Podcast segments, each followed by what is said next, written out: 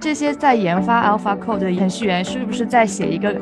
终结自己职业生涯的这么一个产品呢？我觉得吧，事情走到这一步的话，在我们这些研究人员的心中有准备的，因为之所以要做人工智能，那自然是。要尽可能的替代人类的工作，实际上呢，这是一个特定条件啊，能够达到的一个水准。在今天，一个人看到扫地机器人之后，没有几个人会觉得，哎，这是人工智能啊，好神奇啊！这不就是很简单的自动化编程吗？所以呢，人工智能可以说是一个在不断缩小的概念。我们人类的进步，就是因为我们人类懒吗？是啊，人的本质就是懒惰。我们做的所有事情都是为了让我们不需要做更多的事情。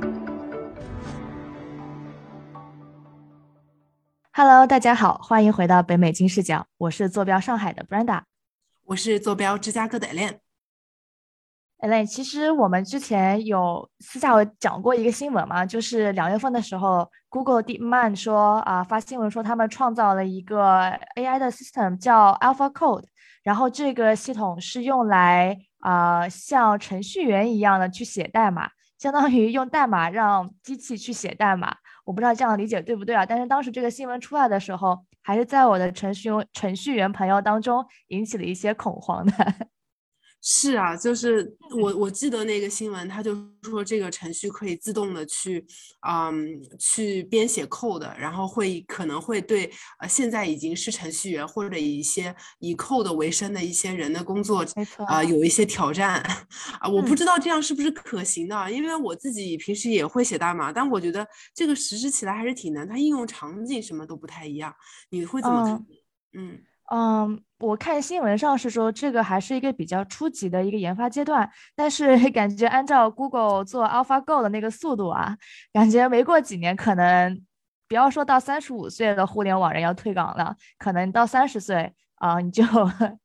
已经没有代码可以写了，你的铁饭碗也保不住了。所以说。今天为了解答我自己以及我朋友们的一些疑问，我们又请回了啊之前采访过的夏博士来跟我们聊一聊，说哎您怎么看这个新闻，以及再跟我们深入聊一下人工智能这一个领域到底是个什么来头？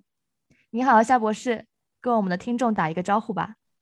Hello，北美金视角的各位听众朋友们，你们好，啊我是夏轩，来自深圳市人工智能与机器人研究院。啊，是一名计算机视觉的研究人员，希望能够在这里呢为大家分享一些关于人工智能方面的一些趣事。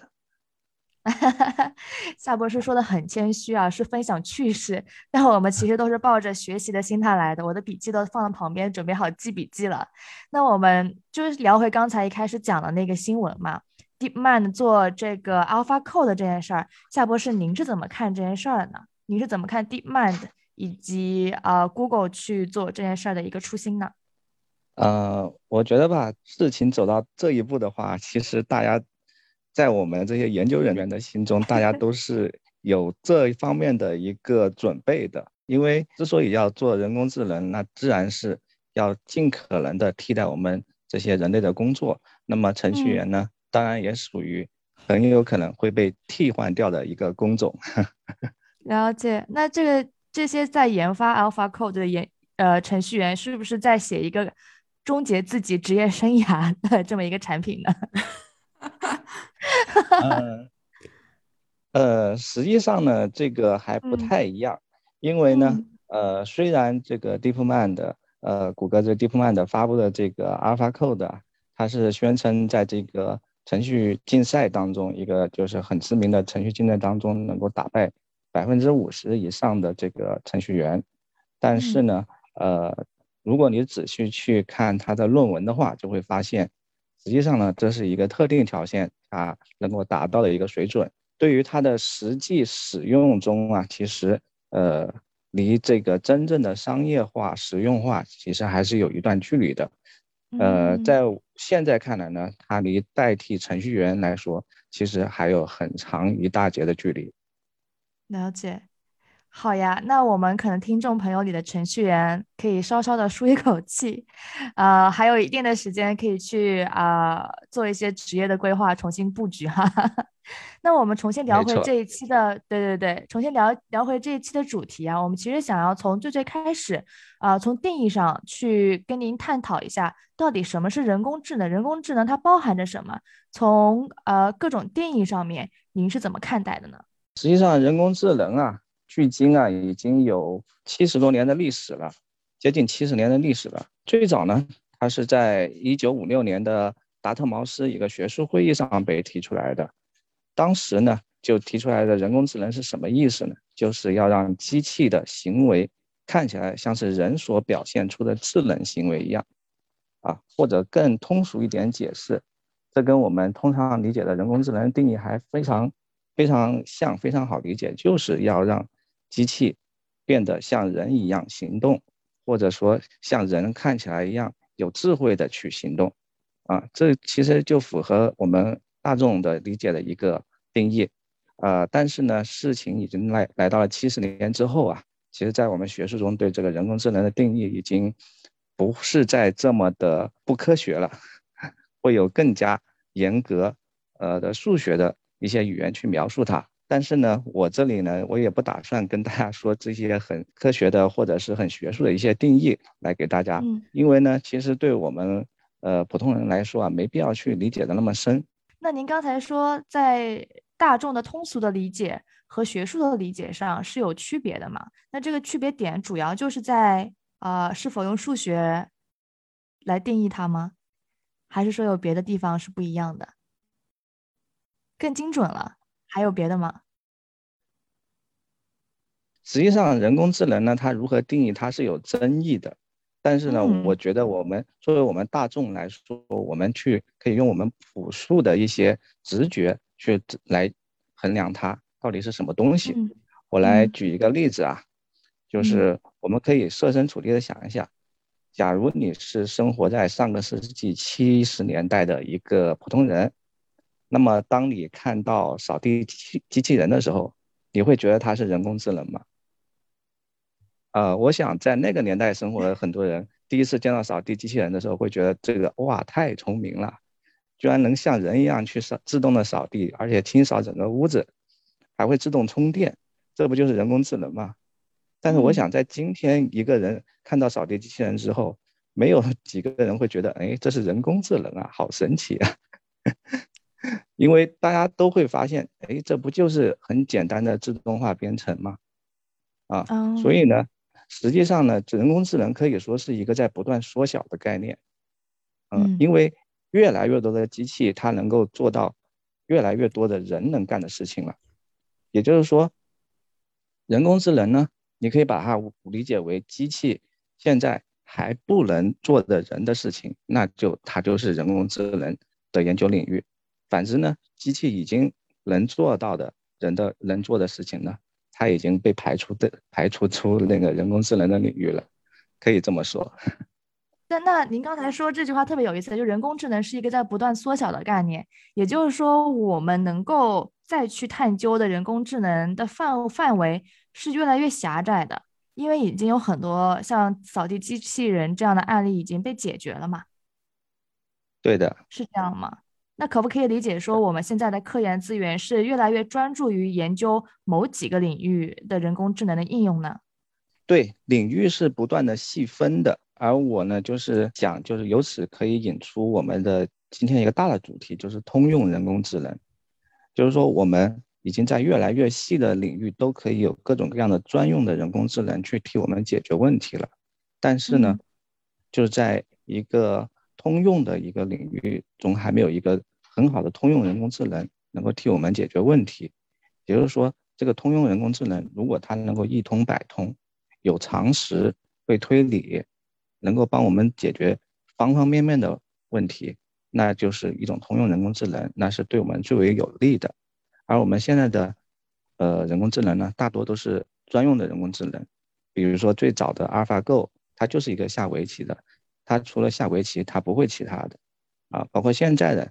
呃，这个比如说人脸识别，呃，或者是其他更深的一些图像生成啊，呃视频理解啊这些，他们都是专用的人工智能，它不能就是同时做很多事情。现在这这就这些就是专用人工智能的一个限制，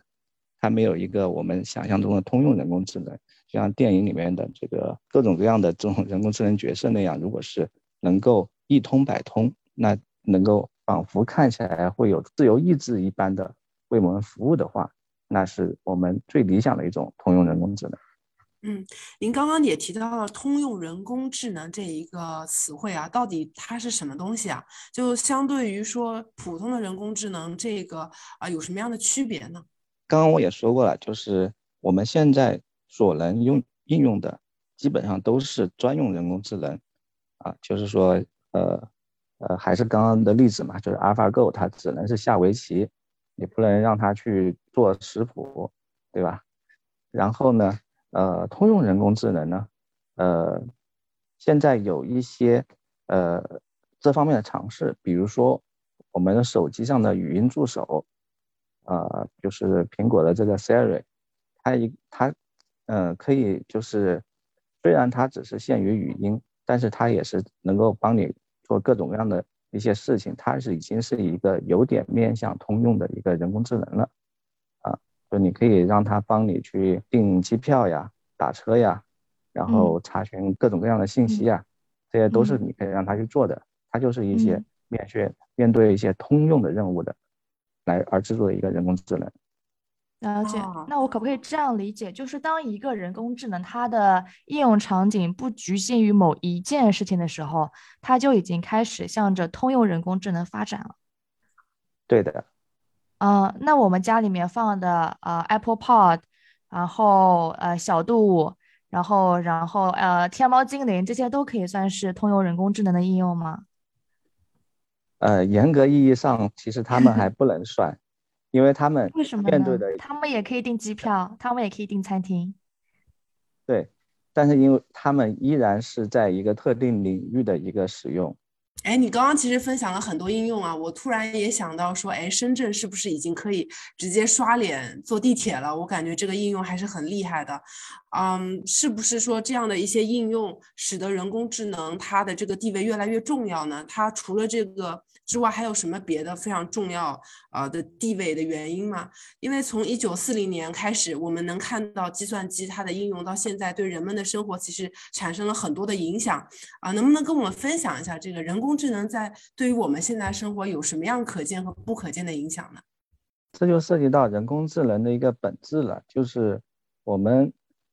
除了理解人工智能是干什么的之外，我们还要理解我们到底为什么需要人工智能。就是说，刚刚你也提到了，就是这个在深圳可以使用刷脸来进地铁了。那么我们为什么必须要刷脸呢？我们不是用公交卡也是刷一下就走吗？啊，手机刷一下不是也走吗？有必要来刷个脸吗？或者从更广泛的这个角度来说，就是我们的技术进步啊，一直在进步。就还是拿这个扫地机器人来举例，我们之前人扫地嘛，啊，那我们现在就不想动了，我们就用扫地机器人来。来替我们完成这个任务。好的，那我这里有一个灵魂拷问，也是很多人的一个，可能很多很多人的一个疑问啊，就是我们人类的进步就是因为我们人类懒吗？两位主持人觉得 是的。人的本质就是懒惰，我们做的所有事情都是为了让我们不需要做更多的事情。我理解啊。啊，好的，那我这里给出一个不同的观点啊。首先啊，我想请各位呃回忆一下，就各位从上幼儿园的时候开始啊，我们开始识字。好的，我想问一下，文字的这个，如果你把它当成一种知识的话，文字是多少年前的知识？至少五千年吧，至少五千年，对不对？好的，我们到小学二三年级，我们学数学，里面有小数、分数。那么小数、分数是从是多少年前的知识呢？大概两千多年前。OK，好，我们到初中啊，比如说我们学地理，那么地理知识一般来说是多少年前的知识呢？啊，我们就以这个麦哲伦航海旅行发现地球是圆的为标准，是五百年前的知识。好的，到了高中，高中我们学牛顿物理学啦，三百年前的知识。好，到大学学微积分，啊，差不多也是两三百年前的知识。OK，我继续继续举例就没必要了。我就想说啊，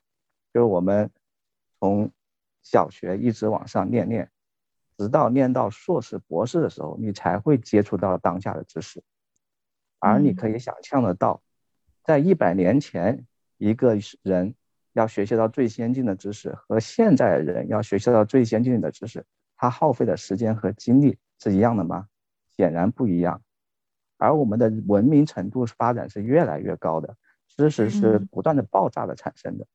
所以我们可以预想到，随着人类文明的越来越长，一个人要想学到当前的知识，他所耗费的时间和精力会越来越多。嗯，总有一天，这个世界上的知识会无穷无尽到我们的人类根本穷尽一生也没法掌握。那么这个时候怎么办呢？必须依靠。人工智能来帮助我们发现知识、分析知识、理解知识，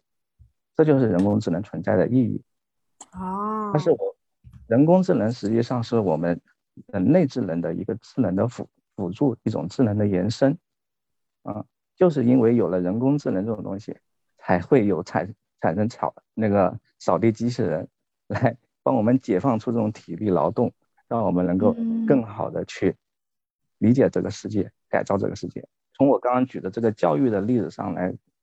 你们就大家可以看出啊，就是对一个人的教育史，实际上就是整个人类文明史在这短的十几年中，在一个人身上的一个重现。而呃，我们去这个认识改造这个世界呢，我们是要不断的开拓这个新的边界嘛。而我们这个时候就要运用到人工智能。而在教育这个阶段呢，其实现在有很典型的应用了，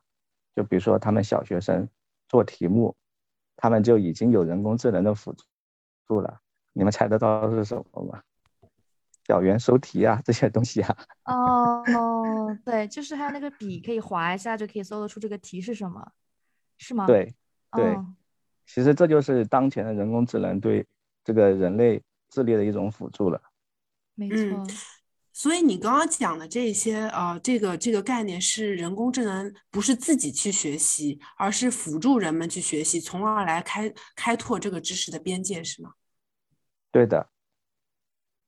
嗯，对，因为我觉得本来这个研发呀，这些东西都是比较有创造性的。即使一个计算机学会了，他只他能懂很多，但是他自己可能没有办法去创造。呃，至少说我我我很难想象一个人工智能具具有创造力之后会发生什么。嗯，这个我们可以保留在下一期去讨论，因为其实我对很多也不叫科幻片吧，就是科技片，或者说是讲 AI 技术未来可能会发展的那些片子，呃的一些呈呈现的一些画面还是比较恐惧的。当就像 Elaine 你说的，如果说当 AI 它能够开始像人类一样思考的时候，那人类他自己的地位应该怎么样去捍卫？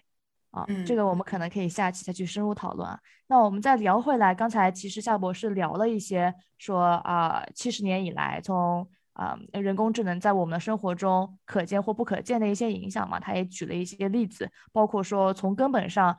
人工智能是为了解放人的呃 labor force，让我们的人有更多的时间去做一些更有创造力的事情，去拓展我们思维的边界嘛。那其实我也想了解说，在这几十年中啊。人工智能经历了好多的迭代和发展，你也说，它是一个不断在缩小的概念。那在技术层面说，到现在为止，我们有哪些比较成熟的流派啊，或者说呃方向吗？技术对，嗯，呃，整体来说呢，就是人工智能学派啊，它可以分为三个主义，这三个主义呢，分别是叫做符号主义、连接主义，还有行为主义。啊，这个我一一来解释一下。首先，符号主义呢，呃，这一派的学者啊认为啊，这个世界上的所有的知识啊，它实际上都可以编码成一种符号。比如说我们的自然语言啊，汉语啊，英语啊，它就是一种符号，而我们就可以通过这些符号来推理、来描述整个世界。那我们构建一个符号的系统呢，就可以相应的构建出一个。智能的一个处理系统，这样的话呢，就可以达成一种人工智能的实现。这是最早期的这个人工智能的一个发端的学派。呃，在早期呢，就是也产生了蛮多重要的成果。呃，一种最重要的成果呢，叫做专家系统，就是呃，我们的人类专家把人类的知识呢，都是通过这些符号系统编码起来。呃，你可以简单理解成就是编码成一种字典，然后再构建一个这种查询系统，就可以把这个字典里面的知识全部都联系起来。呃，然后再到特定的领域中呢，去进行知识的这个推理，呃，使这个系统产生一些智能的一些表现。呃，其实我刚说到这个扫地机器人啊，呃，你就可以理解为一个最简单的一个专家系统的一个实现，它就是结合了各种传感器，然后呃，对它进行呃一些呃所处的环境的推理啊，然后它下一步该怎么走啊，该怎么反应，什么时候该回去充电。啊，到了什么时间该去哪个房间打扫，这都是一个专家系统的表现。您刚才说这个专家系统听起来好像这四个字我都认识，但是我没有听懂。就我们拿 扫地机器人这个例子啊，就是每一个传感器都是一个专家系统的体现，这个怎么理解呢？是说扫地机器人知道他自己这个不，这个每一个扫地机器人机器人的传感器里面都有它自己的字典吗？呃，不是这样的。就是你，你可以想象，就是其实我们再通俗点说，就是我们程序员在里面有编写各种各样的逻辑，就比如说里面有测距的传感器嘛，它是激光雷达，比如说，那么它这个激光雷达，呃，它的测出来的距离短于某一个特定的距离，然后就不要往前走了，啊，这样子，或者是前面是有个往下的一个台阶，它也要有要有一个往往下面的一个测距。的一个数据，然后这个台阶如果它测到的距离大于多少，它就不能往下，因为就会摔下去。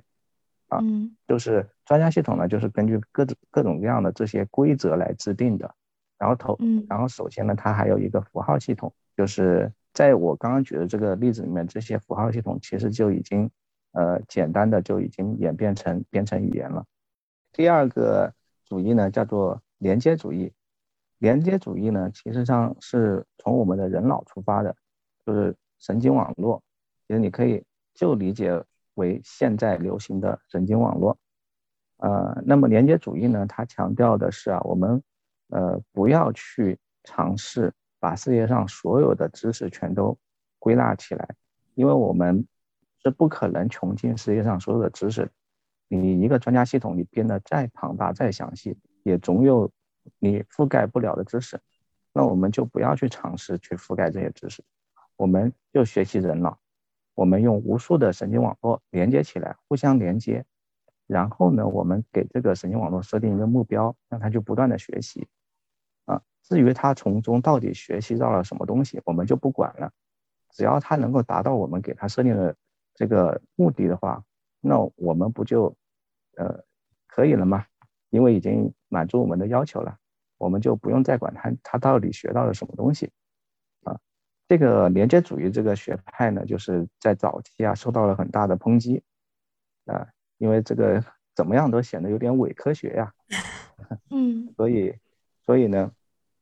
呃，但是早期的一批学者啊，就是也是很努力的，他们就是通过这个早期的一些证明啊，就嗯。发现这个简单的神经网络是可以处理一些呃问题的，但是呢，后来是遭到了这个符号主义另一派，就是拿这个又拿一一段数学证明证明他们不能解决某些东西啊。从此之后呢，连接主义也就是神经网络学派，呃，遭遇了一个长达二十多年的一个沉寂期，一蹶不振。这么长？对，他也没有一蹶不振嘛，现在应该也还挺受欢迎的吧？这个流派。呃，这个流派是从上个世纪八十年代之后开始陷入沉寂，一直到呃大概零几年、零六年的时候，才是由深度学习横空出世，才复兴了这个学派。呃，也就是在零在在本世纪初啊，也就是几大学者啊，就是又通过这个数学证明，一一的把 之前的对他们的这些反驳全部都驳倒了。哇，厉害！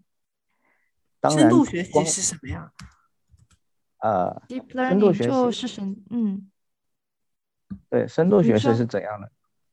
呃，深度学习就是代表了呃连接主义这一派的复兴。那么它为什么复兴呢？实际上它是有三个天时地利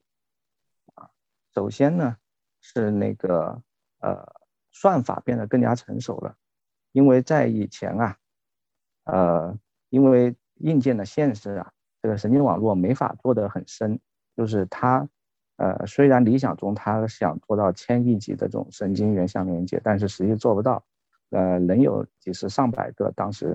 呃上世纪八十年代年代嘛。能有几十上百个就已经很不错了，嗯，而且就是早期的那种神经网络，卷积神经网络啊，它跑一个就是简单的数字识别，它要跑一个星期才能训练出结果，所以当时对当时来说实用性很差。而，呃，到进入呢这个二十一世纪之后呢，呃，是由于 GPU 的发展，也就是显卡、图形处理器的发展。就是并行运算的技术得到了很大的提高，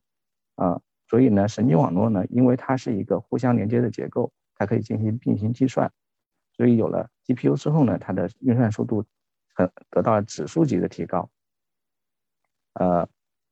呃，所以呢，就是一方面它是它呃新的算法出来了，它可以在深的深层次的这个神经网络上进行有效的训练，然后第二个呢，就是我刚刚提到的这个。呃，计算能力提高了，有新的 GPU 支撑它进行大规模的运算，还有第三个呢，就是大数据出现。因为互联网的发展到到二十一世纪初呢，已经有了呃成成百上亿的这样的数据的量级的出现，啊，使得我们神经网络呢能够在这么大的数量级上进行训练。这样的话呢，数据的提高也是它。性能表现提高的一种体现，所以深度学习呢，就是靠算法、大数据还有 GPU 这三个点实现了再次的复兴。您刚才其实聊了两大学术流派嘛，一个是符号，一个是连接主义啊。那第三个流派是什么呢？第三个流派叫做行为主义。那么行为主义呢，就是它呢同样是不讲究要把所有的知识编译成符号，然后进行掌握。它呢是更加纯粹一些，它是仅从这个呃，它是从行为心理学这个呃得到启发，就是我们把我们要训练的一个智能体置入一个我们的训练环境之中，然后用环境中的各种呃这各种刺激去测试它，让它从这个环境测刺激中，然后去学习到它应该怎么在这个环境中生存下去。从而达到一个训练智能体的目的，好吧？我就直接举一个例子，呃，就是之前 OpenAI 它有训练人工智能去打游戏，打星际争霸，呃，不知道你们有没有听说过？听说了，听说了。啊，它就是用的这个，对，它就是呃使用的这个呃行为主义这一学派的理论，叫做强化学习，啊，当然它是跟这个深度学习结合了一下，叫做深度强化学习，它呢就是把呃，这个智能体啊，放在这个星际争霸这个游戏里面，让他去学习，然后呢，把它这个分数作为一个反馈来刺激这个智能体，啊，就是说，呃，这个智能体要去消灭敌人，那它就能够，比如说每消灭一个敌方敌敌方的单位呢，就能加多少分，然后自己的单位被消灭了呢，就要减减多少分，然后通过这个分数来刺激他，不断让他去得到一个更高的分数。这样就在这个，呃，成百上千，一般都是百万量级的这个训练迭代次数的情况下，它的这个玩游戏的水平就会变得越来越好，现在呢，就是在很多这个游戏任务上，就是星际争霸呀、魔兽争霸呀，啊，还有德州扑克呀这些游戏上，呃，人工智能通过这种强化学习的方法，已经都可以击败。人类的顶尖高手了。我们可以用厨师做菜来打一个比方：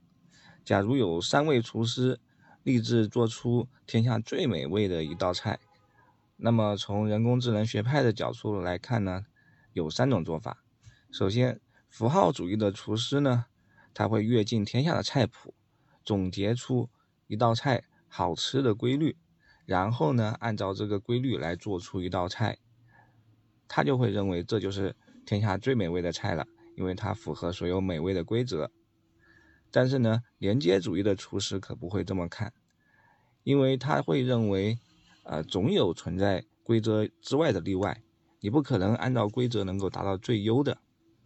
但是呢，我们可以用一种呃目标来近视这个最优，比如说，我们就把销量当成一个菜美味的标准，这样呢，我们可以根据一个菜的销量不断的改进它的做法。每一次改进都使得它的销量变得更高，啊，那么随着销量的增高呢，这道菜也就变得越来越美味了，这是达到最美味的一个嗯方法。然后行为主义呢，则是另外一个风格了，呃，用现代的话来说，就是实践是检验真理的唯一标准。行为主义啊，就是直接。呃，行为主义的厨师呢，会直接让不同的人不停的来试吃他他的菜，并且给出打分，然后根据人们的打分来调整菜的制作方法，呃，直到越来越多的人给这道菜打出高分，从而不断的逼近这个天下最美味的目标。大概理解夏博士您这描述的三种主义啊，符号主义、连接主义和行为主义，后两者它是。不提倡去把所有的知识去穷尽的符号主义，它就是希望把所有的知识穷尽了之后，写一本书，然后之后再来发生类似的情况，去从书里找答案。然后后两者啊，可能是通过刺激或者训练某一个模型去得到一个结论。不知道我这样的理解是不是正确，夏博士？嗯，是的。那现在这三种主义在当下的社会，您认为哪一种最有利于社会的发展呢？实际上呢，现在。是深度学习占了绝大多数的统治地位，也就是第二种连接主义。呃，然后呢，呃呃，行为主义这一派啊，就是它以强化学习为代表，现在跟深度学习相结合之后，发展的也还不错，能够解决很多呃问题，就是尤其是这种呃呃非信息对称下的这种复杂博弈的问题，解决的也很好。而符号主义。符号主义呢，现在其实它是一个，呃，处于 边缘的一个比较边缘的一个主义了，呃，很多学者都已经抛弃它了，因为，呃，从统计学的角度来说啊，人确实也没法，呃，编写一个尽善并尽尽善尽美的专家系统，能够穷就穷尽所有的知识，啊，这实在是太难了，嗯，了解，但是呢，就是。但是呢，现在的这个深度学习啊，呃，不管是连接主义还是行为主义，它都依赖于大数据的训练。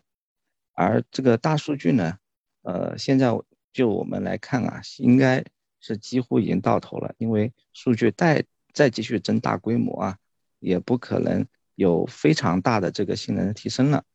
嗯，所以呢，现在有很多呃学者啊是呼吁把呃这三派呀要有一个交融。就是说，我们的深度学习，我们的神经网络，它是不是也可以跟符号主义相连接起来，加入一些它的这个推理的这些内容在里面，能够让他更好的，呃，发挥他学习到的知识。那我可不可以理解成，我们希望用我们连接主义的神经网络的算法，去帮助我们的符号主义编写出一个更加完善、更加完整的一个呃词典？啊，呃是这样的。嗯，其实你也把，你你也可以把，就是呃，最开始提到的这个 AlphaCode 当做这样一个粗浅的一个尝试。这个实在是点睛之笔，感谢夏博士。今天就我们从 AlphaCode 开始聊，聊到了啊，人工智能到底是个什么？它在通俗定义和学术定义上的一些共性和区别啊，包括说呃，人工智能为什么一直被呃，不管是呃，学术界也好，还是普通民众也好，去所关注到它为什么那么的重要，它对我们的生活的影响到底在于哪些啊？以及夏博士最后其实分享了三个非常呃，可能大家平时所接触不到的学派，关于人工智能有符号连接和行为主义，呃，这三个流派以及他们的互相交融，可能是未来的一个趋势。我们再一次感谢夏博士的时间，夏博士最后有什么想要跟我们听众分享的吗？嗯，呃，跟两位主持人交流很愉快呀，希望下次能够跟北美金视角的听众们继续呃愉快的交流。期待下一次的相会。那下一期呢，我们其实会接着今天的话题，去详细的聊一聊人工智能技术它在具体的应用上的一些挑战和面临的现实的问题啊。我们也会聊到具体的行业的领导者以及他们现在所面临的机遇和挑战。对这些话题感兴趣的朋友，请一定不要错过。感谢您收听今天的节目，我们下期再见啦。跟金视角聊人生，感谢您的收听。请在各大播放平台和公众号上搜索“金视角”，订阅我们的栏目吧。金融的金，事件的事，角度的角，一键三连，从我做起。我们下次再聊。